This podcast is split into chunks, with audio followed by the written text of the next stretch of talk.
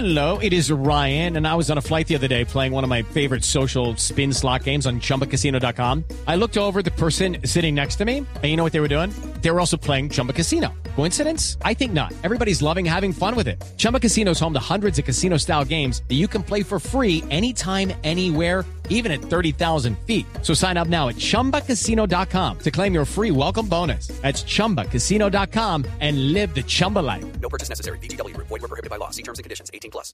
De vivir momentos de máxima tensión por el terrorismo islámico en su país, el presidente de Francia aseguró que esta situación no afectará el proceso de levantamiento de visas a los colombianos en la Unión Europea.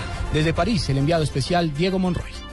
Hola, buenas tardes en Colombia, buenas noches en Francia. Ya son más de las 8 de la noche aquí en territorio europeo. Y cuento que al término del encuentro bilateral que se llevó a cabo en el Palacio del Liceo, el presidente François Hollande aseguró que su gobierno mantendrá la posición de apoyo con respecto a la eliminación de la visa Schengen para los colombianos. Dicha decisión, aseguró Hollande, no se verá afectada por los atentados terroristas ocurridos hace algunos días contra el semanario Charlie Hebdo.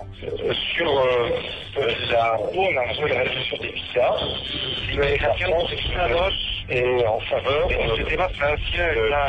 qui devrait être una negociación. El presidente François Hollande aseguró que su país quiere que más colombianos no solo visiten Francia, sino que tengan la oportunidad de ingresar a territorio europeo, ya sea para temas de educación, turismo o para temas de negocios. Desde París, Francia, Diego Fernando Monroy, Blue Radio.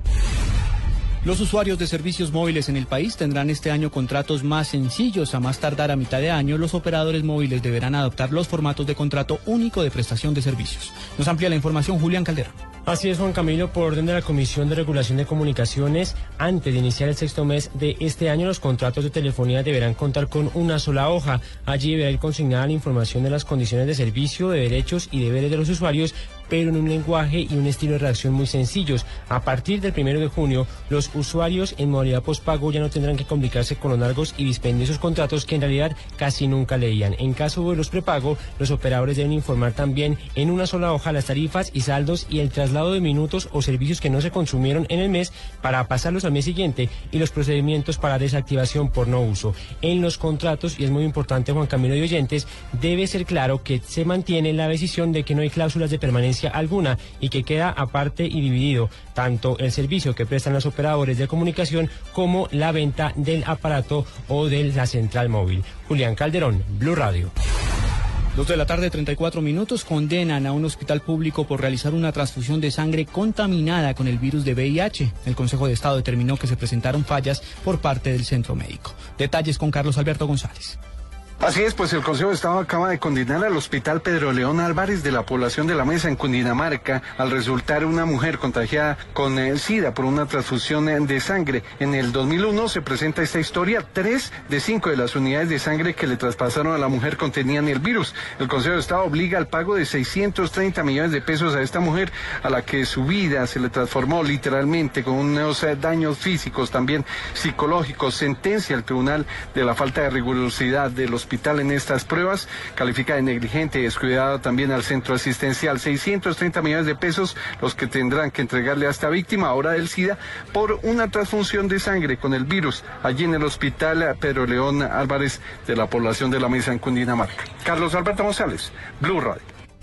En información política, el santismo le pidió al hijo de Oscar Iván Zuluaga que no busque excusas y regrese al país cuanto antes para responder ante la justicia colombiana. Lexi Garay.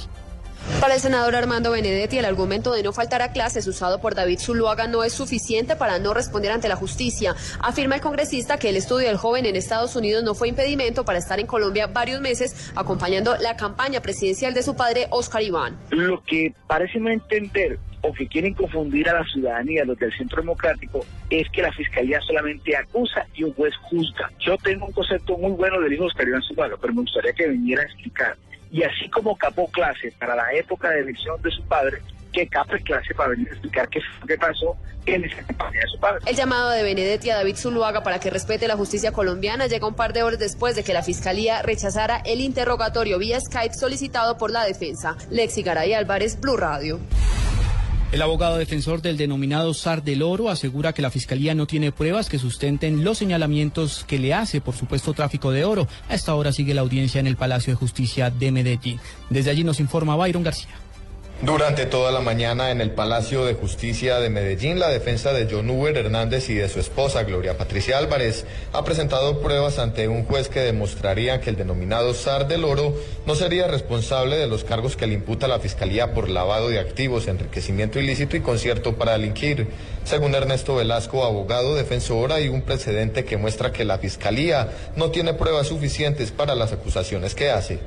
No puedo yo en este momento hacer en micrófonos la defensa de mis clientes, pero hay un de- hay un hecho que sí es muy indicativo y es que em, en días pasados sobre este mismo caso y con eh, coincidencia absoluta de todos los elementos que ha utilizado la fiscalía para sustentar su teoría, eh, un pronunciamiento de una juez dejó en libertad a dos de las personas eh, que supuestamente se habían concertado con mis defendidos para delinquir. Según el abogado defensor, los 2.3 billones de pesos que según la Fiscalía han sido lavados por el denominado cartel del oro no son cantidades alarmantes precisamente de oro porque solo una onza, una mínima cantidad, vale 3 millones de pesos. Además argumenta que la minería no era ilegal sino informal.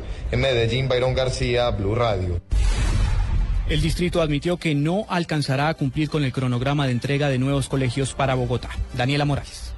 El secretario de Educación, Oscar Sánchez, dijo que en este momento se están apretando los cronogramas y presupuestos para cumplir con la meta de la construcción de 42 colegios en Bogotá. Sin embargo, asegura que esta tal vez no podría cumplirse en su totalidad. es de unos 600 mil millones de pesos. Y eso debería alcanzar para 800 aulas de primera infancia con distintas estrategias que van desde jardines modulares, jardines en ladrillo, compra de infraestructura para adecuación, etcétera, y para unos 42 colegios. Hemos entregado 18 hasta la fecha con este gran Yomasa. Yo creo que vamos a entregar otros 9 en las próximas semanas. Pero la gran pregunta es los que están comenzando si alcanzamos a entregarlos de aquí a diciembre de 2015. Yo estoy tratando de apretar los cronogramas, de que trabajen más intensamente. Aunque las obras de los colegios avanzan en más de un 30%, los recursos no alcanzarían para completarlos. Daniela Morales, Blue Radio.